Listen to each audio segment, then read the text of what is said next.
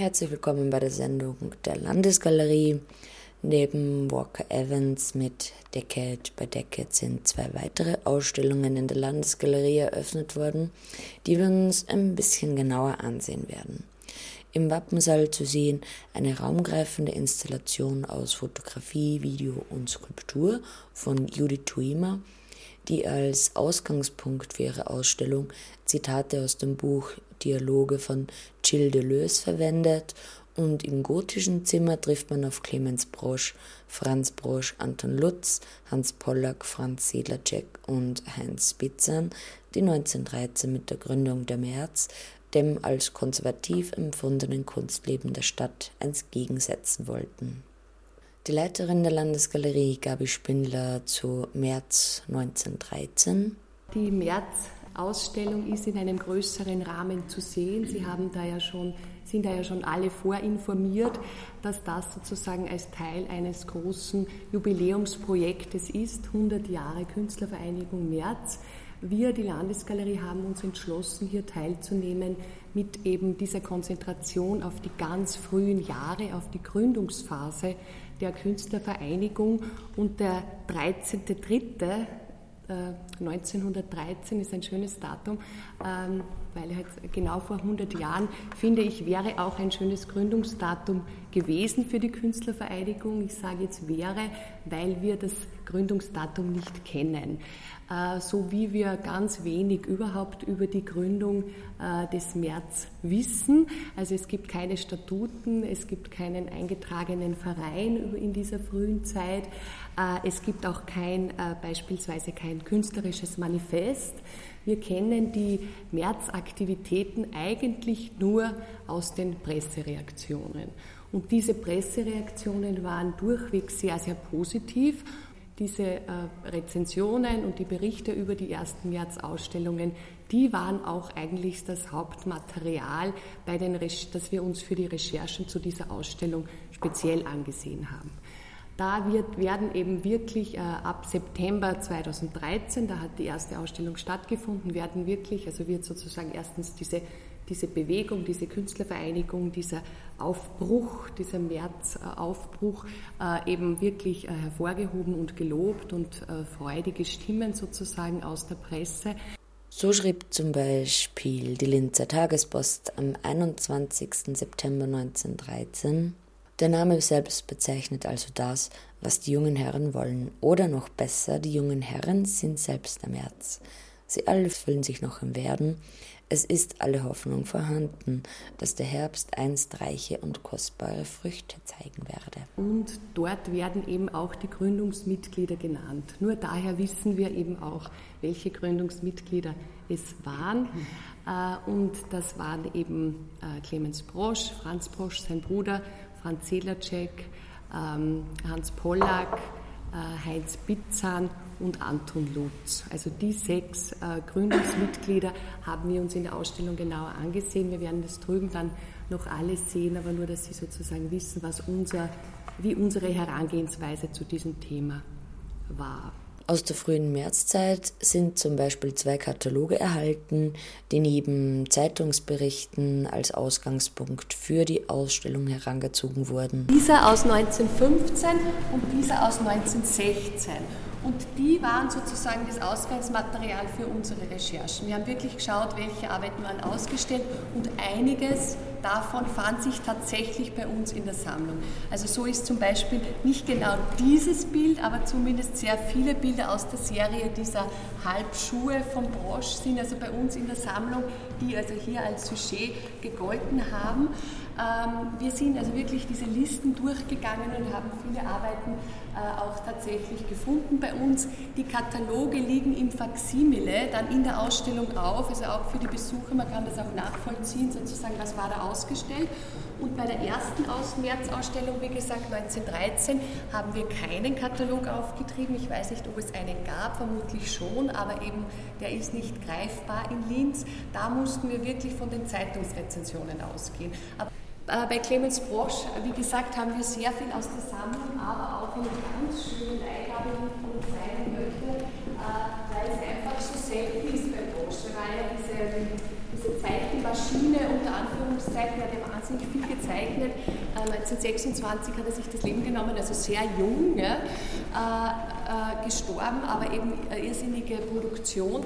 Aber er hat ganz wenig Malerei hinterlassen. Es gibt nur wenige Gemälde von ihm. Das eine ist aus unserer Sammlung, dieses Dominterieur, und das habe ich eben in einer Privat- in, also aus Privatbesitz ähm, entdeckt und äh, wurde uns also hier äh, zur Verfügung gestellt. Das finde ich sehr schön, weil es war, glaube ich, auch noch nie also in einer Ausstellung äh, zu sehen in Linz, als Linzer Privatbesitz gekommen. Auch bei Selacek haben wir auf ein paar Leihgaben zurückgegriffen, ganz einfach, weil ich nicht nur Werke zeigen wollte, die man eh äh, vor kurzem im Kubinkabinett in der Gegenüberstellung Selacek Kubin schon gezeigt haben. Wir haben drei Leihgaben, ein sehr frühes Bild. Äh, und bei Sedlacek sieht man sehr schön, also er war damals, wurde damals schon als bekannter Künstler eingestuft, wobei es wirklich seine ersten frühesten Schaffensjahre waren. Und was man bei Sedlacek ganz schön sieht in dieser Zeit um 1913, also im Gründungsjahr März, dass er so Anklänge an den Jugendstil damals aufgenommen hat. Er war schon in Wien zu dem Zeitpunkt, hat ja nicht Kunst studiert, wie man weiß, sondern Chemie, aber er muss da doch einiges gesehen haben in Wien und nahm für kurze Zeit diese, diese Jugendstil, äh, ähm, den Jugendstil auf in sein Werk. Das hat sich allerdings nicht sehr gut gedeckt mit seinen Inhalten. Ja. Also diese, diese äh, man sieht irgendwie, es gibt so was zur Diskrepanz zwischen dem ähm, stilistischen und dem Inhalt sozusagen. Und er fand dann eigentlich sehr schnell, das ist jetzt von 1917, aber auch von 1915 gibt es schon wieder, äh, gibt schon Zeichnungen, fand dann sehr schnell zu diesem feinen Zeichenstrich, der ihn so ganz in die Nähe von Clemens Brosch wieder führt. Also da waren die beiden dann äh, ganz, haben ganz ähnlich gearbeitet in dieser Zeit. Aber eben kurz diese Jugendstilphase kann man doch durchaus äh, hier erkennen. Dann bei Anton Lutz, was nicht ganz funktioniert hat, das war, war für mich auch eine Entdeckung, dass man eben das alles aus der Sammlung bestückt. Ja? Also es wäre eine Sammlungspräsentation geplant gewesen, eine reine Sammlungspräsentation. Und da gibt es aber eben tatsächlich Künstler, von denen wir zwar sehr viele Arbeiten haben, aber nicht genau aus der Gründungsphase März, also nicht genau aus diesen ganz frühen Jahren. Äh, bei Anton Lutz war es zum Beispiel so. Da haben wir Werke, aber wirklich alles aus, aus später, äh, ab den 20er, 30er Jahren und nichts aus dieser Frühzeit. Deswegen haben wir hier äh, sozusagen aus der Familie eine ganze Reihe von Leihgaben eben aus der Zeit bekommen, um auch bei Lutz, der ja der jüngste war unter allen Märzkünstlern, äh, um eben auch Lutz in dieser frühen Phase äh, hier ganz schön darstellen zu können. Dann Franz Bosch, äh, der Bruder von Clemens, äh, vertreten und eben äh, Hans Pollack. Auch bei Pollack ist es extrem schwierig, Bilder aus, aus der frühen Zeit, also vor, vor 1920 oder bis 1920 zu finden, weil äh, bei Pollack gab es diesen Bombenangriff auf das Haus in, ähm, zu Kriegsende und das ist verbrannt und dadurch wurde also wirklich sehr, sehr viel des Werkes von bis zum Zweiten Weltkrieg eben zerstört. Da gibt es wirklich ganz wenig noch. Und das ist zum Beispiel so ein Bild, das wir auch, ähm, das eben aus dieser Frühzeit ist. Ja, da sieht man auch wieder auch hier Jugendstil-Anklänge, ganz klar. Also es dürfte ziemlich genau so zwischen 12 und 14 sein, als der Gründungsphase von März man sieht hier sogar dieses leicht angebrannte, also das wurde aus dem Haus, war eines der wenigen Dinge, die man aus dem Haus gerettet hat. Ist jetzt in der Familie, äh, hat sich auch in der Familie von Pollacker weiter erhalten. Dann von uns eins aus 1921, das war für uns so die Grenze von dem, was wir zeigen wollten, weil 1921 März dann äh, als, als äh, offizieller Verein äh, wieder oder eigentlich gegründet wurde. Ja? Also da endet für mich dann diese frühe Zeit, äh, weil da gibt es dann auch ganz offizielle Statuten, da gibt es einen Vereinspräsident und so weiter. Das ist die Zeit, die dann das, äh, Nordic, die, die Nordico-Ausstellung dann sehr weit sehr umfassend auch äh, behandelt. Was noch sehr schön ist, sind diese Vivat-Bänder von Hans Pollack, weil die auch ganz konkret in einer Rezension erwähnt sind. Also die waren auch ausgestellt, das war im Zweiten Weltkrieg gab's, wurden so Bänder angefertigt, die man zur Unterstützung der Kriegsfürsorge oder des Krieges, ähm, des, des, äh, der, der, verschiedenen Bünde des Krieges sozusagen äh, hier erwerben konnte. Die he heißen Vivat-Bänder äh, und wurden eben von Pollack diese fünf von Pollack im Rahmen seiner Märztätigkeit gestaltet.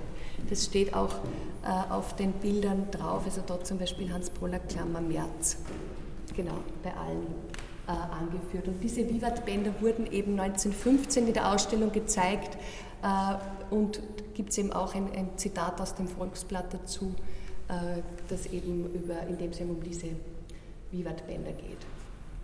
Die einzige Fehlstelle in der März-Ausstellung der Flugzeit ist der Heinz Pizza. Also der Heinz Pizza ist einfach ähm, dann auch im Kunstbetrieb später nicht, nicht sehr stark aufgetreten. Äh, er war ein Kunstgewerbler, also ein Buchbinder, hat also ganz ähm, äh, muss also so ganz kunstvolle Buchbände, Bucheinbände gestaltet haben und bei ihm ist einfach aus der Frühzeit äh, nichts auffindbar. Also da haben wir lange gesucht, aber er wird erwähnt, auch erst 1915.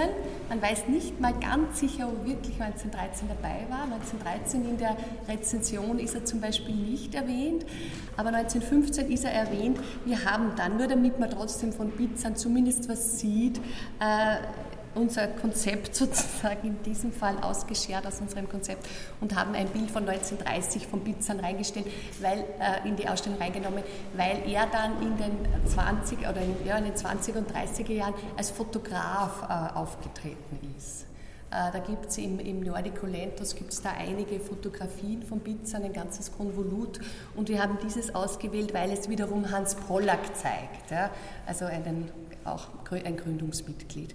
Ähm, aber er wird eben durchaus erwähnt dann in den, äh, in den äh, Rezensionen, dass er eben äh, materialgerecht und geschmackvoll bearbeitete Bucheinbände hergestellt hätte und auch an dieser Bugra in Leipzig teilgenommen hat 1914, von der sich immerhin der Katalog bei uns in der Bibliothek erhalten hat. Und wie gesagt, für die Besucher stehen ihm einerseits diese Kataloge im Faximile zur Verfügung, äh, aber auch draußen dann äh, können Sie noch im Vorbeigehen schauen, haben wir im Faximile aufgelegt diese Ausstellungsrezensionen aus der Zeit, also aus der Tagespost und aus anderen, da kann man sich dann auch, kann man auch noch mal durchblättern. Von der Gründung der Galerie Merz blicken wir weiter in den Wappensaal mit der Kuratorin der Landesgalerie Inga Kleinknecht und der Künstlerin Edith Tuima zu Territories. Sie, war, sie hat in New York ausgestellt, sie hat in Lissabon gearbeitet, äh, in, in Amsterdam und aber auch in Linz. Also wir hatten schon ein, äh, ein sehr spannendes Projekt im Rahmen des Höhenrausches im, äh, im OK bzw. im Kulturquartier.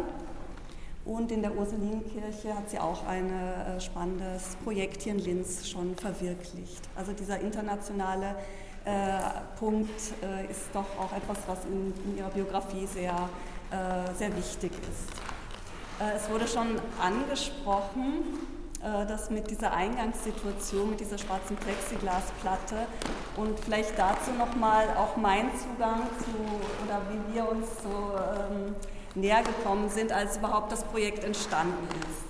Also ich habe äh, wir haben Atelierbesuche, es gab Atelierbesuche und Gespräche, Interviews, kann man sagen. Und für mich war eine Sache sehr, sehr spannend.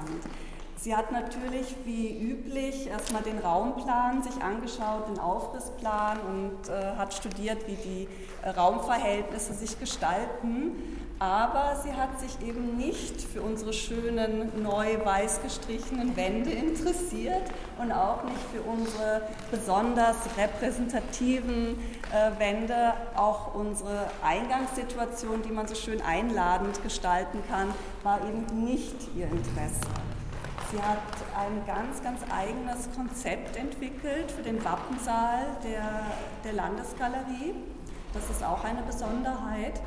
Das heißt, sie hat sich genau die, die Orte herausgesucht oder sie bespielt genau die Orte, die ansonsten eher als unwichtig gewertet werden. Also zum Beispiel Durchgangszonen, zum Beispiel bedeutende Elemente erscheinen, muss, dazu muss man an die Decke schauen zum Beispiel.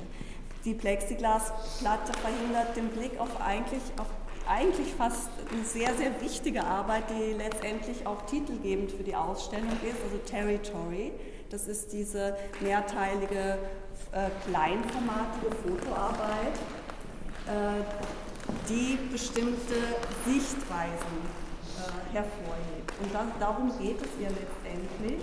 Es ist zum einen das Raumkonzept, zum anderen ist es eine Idee, den Raum anders zu gestalten, aber dahinter steckt etwas ganz Wesentliches, nämlich eine philosophische Ebene. Und diese philosophische Ebene ist das, worauf sie letztendlich immer wieder zurückkommt. Sie knüpft da an den französischen Philosophen Deleuze an, der, ein, der etwas zusammenfasst in einem Begriff, also beispielsweise in einem Begriff, in dem Begriff Werden. Es geht also darum, die Wahrnehmung oder das, die Sichtweise, die wir haben, äh, nicht nur kritisch zu betrachten, sondern in einem Werden zu begreifen, das sich weiterentwickelt. Vielleicht ist das mal eine ganz grobe Zusammenfassung. Und wir haben uns überlegt, dass wir eben auch gerade beim Pressegespräch das eher dialogisch gestalten, wie wir den Raum erklären können, weil auch Worte oder eben auch die Sprache, eigentlich alle Kategorien sind ja nicht unbedingt äh, an Grenzen gebunden, die nicht veränderbar sind, sondern alle Grenzen sind offen, vielleicht sogar auch jetzt diese Situation. Ich habe da jetzt gerade so ein bisschen skizziert, diese Ansichten oder Ausschnitte. Ich will da jetzt gar nicht so weit ins selber ins Inhaltliche gehen. Ist da, da ein bestimmter, ist es zulässig, da ähm, dran zu denken an eingeschränkte Sichtweisen, wie es zum Beispiel durch die Verschleierung einer Burka stattfindet. Ist das zulässig? Ja, absolut, mhm. weil das ist auch mhm.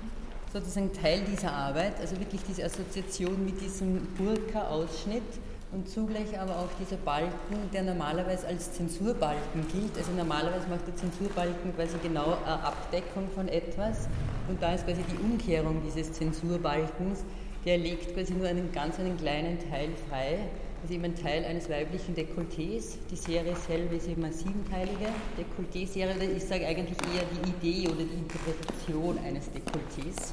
Also eben da ist mir wichtig sozusagen diese Zensur, die Umkehrung davon und zugleich auch die Assoziation, wie du eben richtig sagst, eigentlich auch mit der Burka, das für mich, ich will das eigentlich nur anreißen, quasi dieses Thema, wer bestimmt Einblicke, Ausblicke, von wem wird das bestimmt und wer, ja, wie bewegt man sich damit. Und für das steht eigentlich, oder ist diese siebenteilige Serie für mich eigentlich repräsentativ. Vielleicht darf ich Sie mal ein bisschen mehr in den Raum bitten, weil es ist fast äh, ein, eine Gegenüberstellung, wenn man jetzt von dieser Schwarz-Weiß-Ausarbeitung ausgeht und sich diese sehr farbintensiven, großformatigen Arbeiten anschaut.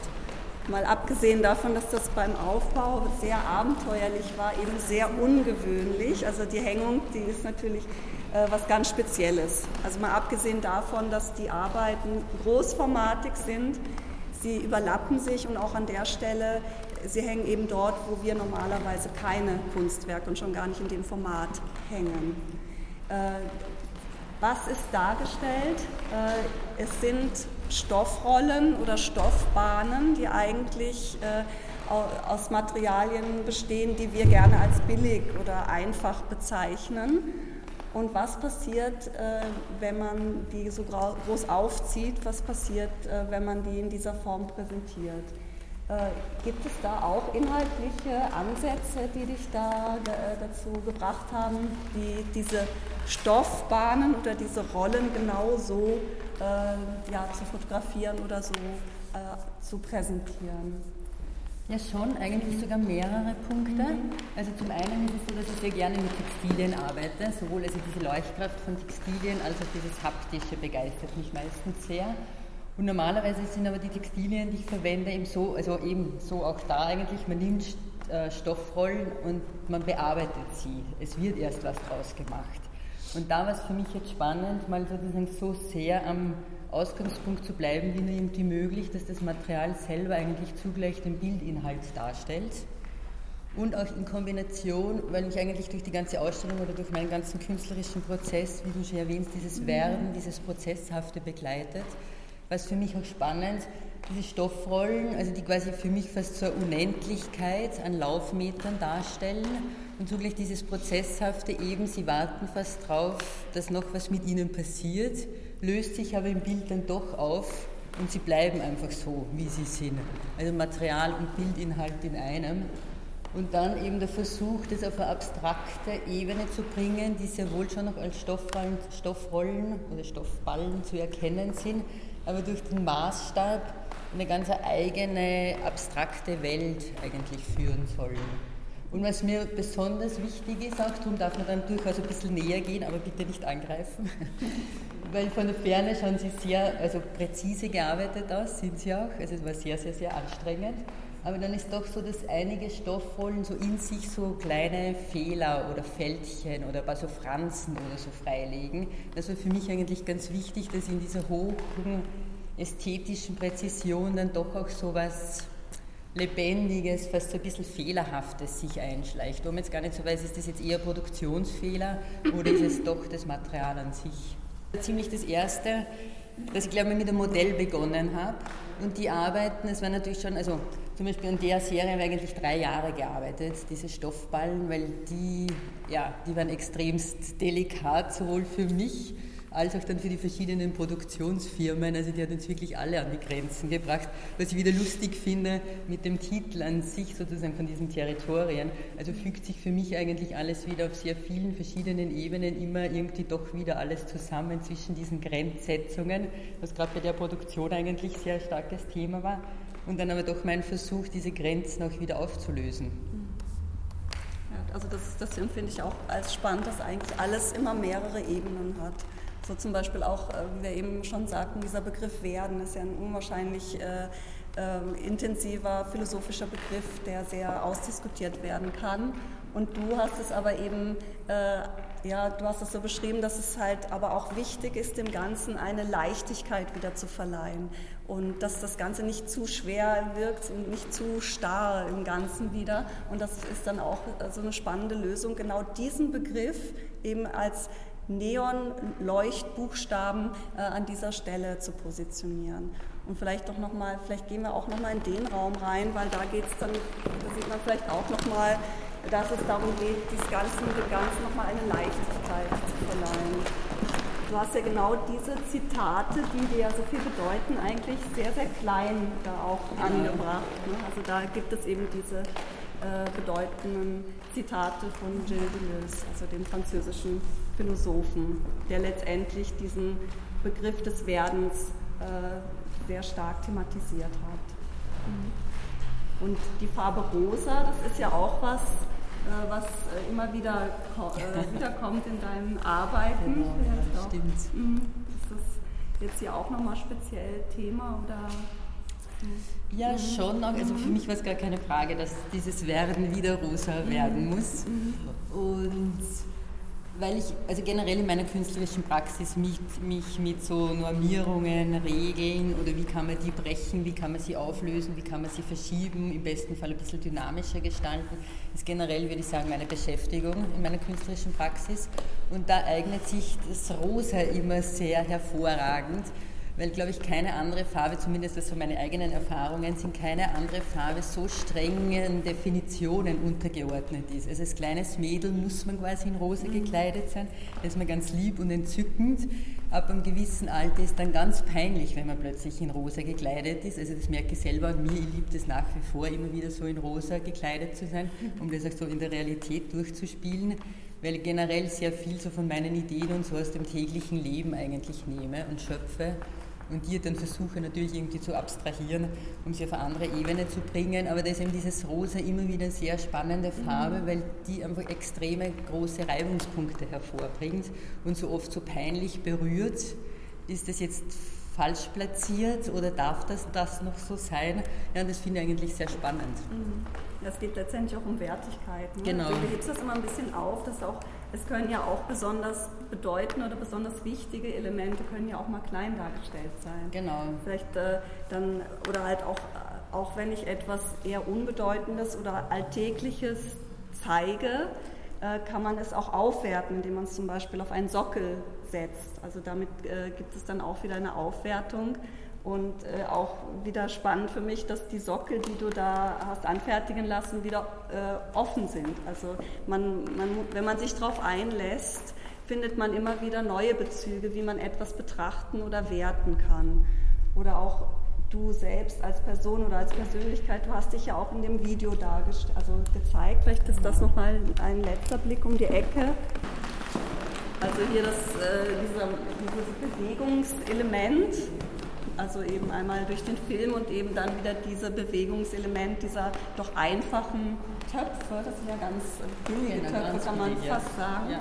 Und dann doch äh, eben eine Filmsequenz, die, die doch sehr wichtig ist auch für deine Arbeit. Ne? Also die zeigt äh, eine, also eine Ansicht in, vom Rockefeller Center in New York und was ist da passiert oder worum geht es dir da? Oder was, ja, dass ich fast beide. Arbeiten ein bisschen in Kombination, deswegen mhm. habe ich es auch ausgewählt, so eng aneinander zu stellen, weil natürlich sowohl diese Kochtöpfe was nachspielen, als auch sozusagen in diesem Video durch dieses Rockefeller Center, was ein totales Monument ist und dieses in die Höhe ragen, streben, sehr, der, von der Architektur her natürlich auch sehr männlich bestimmt. Also ich war längere Zeit in New York und dann mir fast ausschließlich mit dieser Vertikalität und mit diesen Machtsymbolen eigentlich beschäftigt.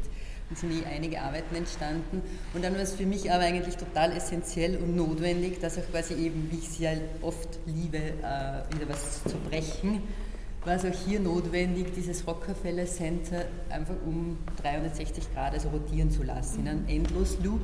Und dieses oben, unten, links, rechts, es hebt sich auf, genauso die Fahnen, die sehr repräsentativ dort ja aufgezogen sind, unendlich viele, die drehen sich da so mit und es wird so fast so wie ein bisschen so in Trance, kann man sich darauf einlassen und selber dann eben quasi die neue Koordinaten bestimmen und dieses oben und unten, die Vertikalität einfach aus den Angeln heben. Mhm.